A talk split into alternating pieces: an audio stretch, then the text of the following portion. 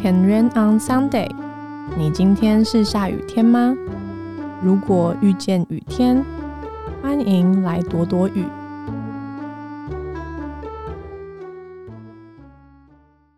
안녕하세요，这里是 Weekend Radio，我是 Sarah。 大概是从去年十月吧，反正我就被《鬼灭之刃》给烧到。我是从它的动画开始看，一看就不得了，我完全超级对它的剧情着迷。刚好那时候十月底还十一月就有出剧场版《无限列车》，所以呢，那时候我跟三个朋友就一起去看，一个是李小弟，然后一个是黄大哥，然后呢。一个是娜娜，那李小弟是已经看过的啦，娜娜是陪我去看的，黄大哥应该就是原本就是，我猜他可能只是也是一个想看，可是没有那么想看，但总而言之，后来我们两个都还蛮喜欢这一部的。那娜娜因为陪我去看，所以她就只是她好像没有哭很惨吧。总而言之，我就是哭个超爆惨，甚至可以说是我看电影以来最惨的一次。出到影厅，我都还会想哭。我自己也觉得蛮夸张，就是反正我还有去二刷陪，就是一个朋友去看，然后再来就是我在爱奇艺上又再重看一次。反正我二刷跟三刷都还是在哭。反正我真的觉得这部真的好好看，完全可以说是我心目中第一名的卡通片了。然后在十月十一号的时候，它新的一季就上映了，在各大平台都有上架，包含像是 Netflix、Friday 还有爱奇艺都有上架。在这边就要来宣导一下，因为很多人都觉得《无限列车》不是已经有电影了吗？那他现在新一季又从这个 part 开始，是不是跟电影有很多的重复？我必须得说，完全没有，而且他给你的感觉就是他有一个满满的诚意。因为光第一集呢，就是它有很多的铺陈，它会让你知道说，哎，为什么岩柱在电影的一开头，他在火车上吃了那么多便当，那些便当是哪里来的？这个新一季的影集还蛮有代入感的，就是真的好好看，然后我还是好喜欢。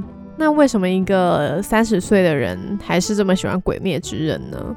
当然，很多人说是因为它蛮符合什么成功的动漫元素会有的一些情节。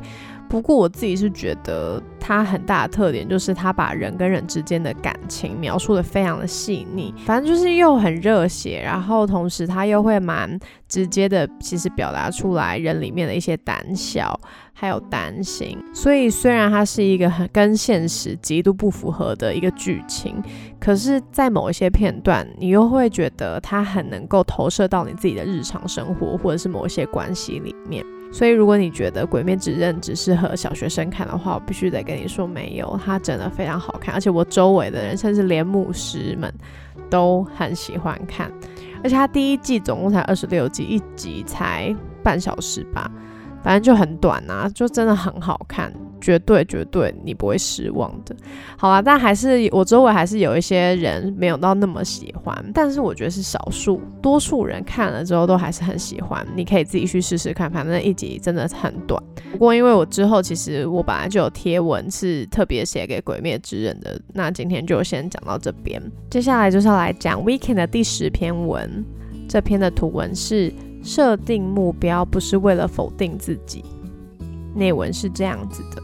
做不到不代表你不好，而是意味着你需要更多的坚持，或者换个方式。在大概今年九月底的时候，我就决定要开始每一天录 podcast 嘛，所以从十月一号呢就开始每天更新。不过更新了一个礼拜之后，就发现因为我本身也真的有蛮多事情想要做的，那加上我也不是全职在经营这些媒体。发现如果再继续这样下去的话，可能我的本业就会被我遗忘，那这样当然不 OK，所以我就必须面对一件事情，就是我得重新规划。虽然要接受自己做不到原本的标准，甚至某个程度算是一种我做不来，光接受这件事情就蛮挑战的。可是刚好我觉得，诶，配上这篇图文。我也蛮被那时候的自己给提醒的，因为其实我也不断的在学习，说希望达到所设定的目标，完全没有错嘛。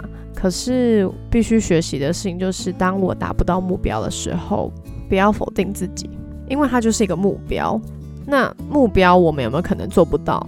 当然有可能啊！如果每一个人都可以完成目标的话，那世界上就不会有人发明像减肥药这种东西，因为靠吃药就想要不劳而获啊等等之类的。如果目标这么好达到的话，就是因为我们会有可能做不到，所以我们才需要目标嘛。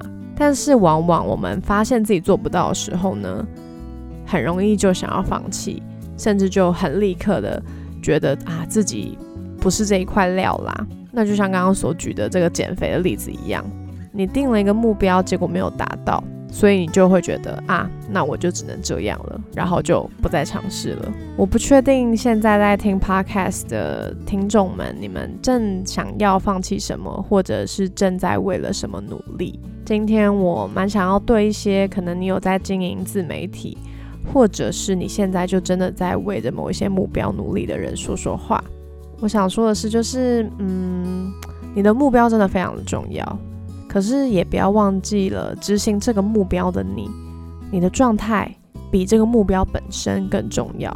就好比当我发现说我因为要剪 podcast 影片，反而我真的有一两天，我觉得我睡得不太好，因为就开始在脑中会 run 说啊，我的时间表要怎么样安排。所以可能间接的影响到了我的睡眠的品质，还有我休息的时间。在尝试了七天之后，我其实就知道我必须得换一个方式了，因为这样的模式对我来讲太高压，而且很不适合我。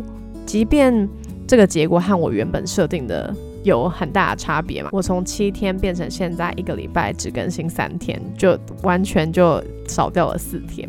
但对我来讲，我自己也会希望我在达成这些目标的过程中，我是真的快乐的。因为如果我不再那么享受的话，其实这件事情就很容易也会停止，甚至就会让我所录的这些爬开就会变得只是赶鸭子上架，只是为了达成一个目标而做了一些形式。那换一个方式，不代表我就不做了吗？而是我必须得去找一个我能够接受的方法。那我想，可能也像学生在面对考试一样吧。每个人当然可以设定自己想要的学校跟你的成绩，然后就规划好你的时间表。觉得在这个过程中，大家也会面对到可能一次一次的考试，或者是模拟考。那我自己发觉呢，蛮多人是在真正的大考之前，就先被这些模拟考给打败了。但其实模拟考它只是要让你发现说啊哪里需要加强嘛。可是好多人反而因为模拟考的成绩，心情就大受影响，就乱了步调。但是非常可惜，因为明明就还是有机会。但是你可能就会在这个过程中发现啊，原来你原本设定的目标，你还距离这个目标还差了多远？我觉得我们比较少会注意到这个部分，我们比较多就会直接看到结果，然后就觉得自己不好。那在经营自媒体的朋友也是一样，一开始我们当然很容易就会受到数字的影响。可是我真的觉得，在经营自媒体的过程中，最重要的事情其实是你绝对要享受。那些方法真的很不一定，就是一些做法。当然，前人的做法是可以参考。可是我真的觉得最重要的事情是你绝对自己要享受在这个当中。你自己都不享受的话，那就真的很难在面对一些可能低潮，或者是在面对还在刚起步的时候，就会很容易就被打住了。那我想要鼓励大家，就是如果你现在在做的，不论是任何的自媒体，可能是呃 podcast，可能是图文，可能是呃 YouTube，我自己啦，我自己其实在经营的过程中，我都会告诉自己说，只要有人被感动，那就好了。因为我真的相信，上帝就是要透过这些平台来让人经历他的真实。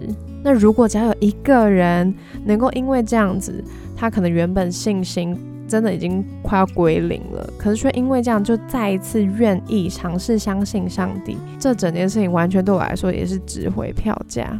当然，我也必须得说，看到别人的留言和转发，还有推荐，我当然还是会非常的开心跟感动。其实仔细想，在那些留言跟转发的背后，是因为我看到有人真的经历上帝，这让我非常的满足。所以我觉得大家你也可以去想一下，那你经营自媒体的目的到底是什么呢？什么事情是你真正的核心？我觉得这也很重要。你要先确定了你的核心，你再去定你的目标。那是不是有可能一个人都没有被安慰到呢？不得不说，当然还是有啊。我也不是每一篇文都得到很多的回应嘛。有些时候我觉得，哎，这篇搞不好可以对谁说话，但就在那篇底下乏人问津。有一些是我觉得，嗯，我自己觉得好像蛮一般般的，就后来就蛮多人回应说，哇，这真的是上帝要对他说话。所以我真的觉得，终究其实还是会回到自己和上帝的面前。在这个信仰当中，我觉得最好的就是我总是可以在上帝面前乱发脾气。所以也想鼓励正在为着某一个目标努力的你，我真心的希望你在做每一件事情的时候都是非常享受并且快乐的去做。那当然，你你现在如果是什么受什么义务教育，可能就真的没办法，因为你现在就是义务的教育嘛。但如果是你已经决定要念可能研究所，或者是你已经决定要往自媒体的路上走，或者是你已经决定要创业的人，你有了一些目标。当你开始发现你自己焦躁不安的时候，我真的鼓励你可以到这一位成就一切事情的上帝面前，因为别人说什么真的都没有用，在它里面绝对有方法、有通路、有智慧，可以帮助你达到你心里面的目标。至少对我来说，我真的是屡试不爽啦，非常有效。那我们就一起来祷告吧，亲爱的耶稣，你的成功和我们的成功往往不一样。但我相信你绝对是想要看我们快乐的过每一天。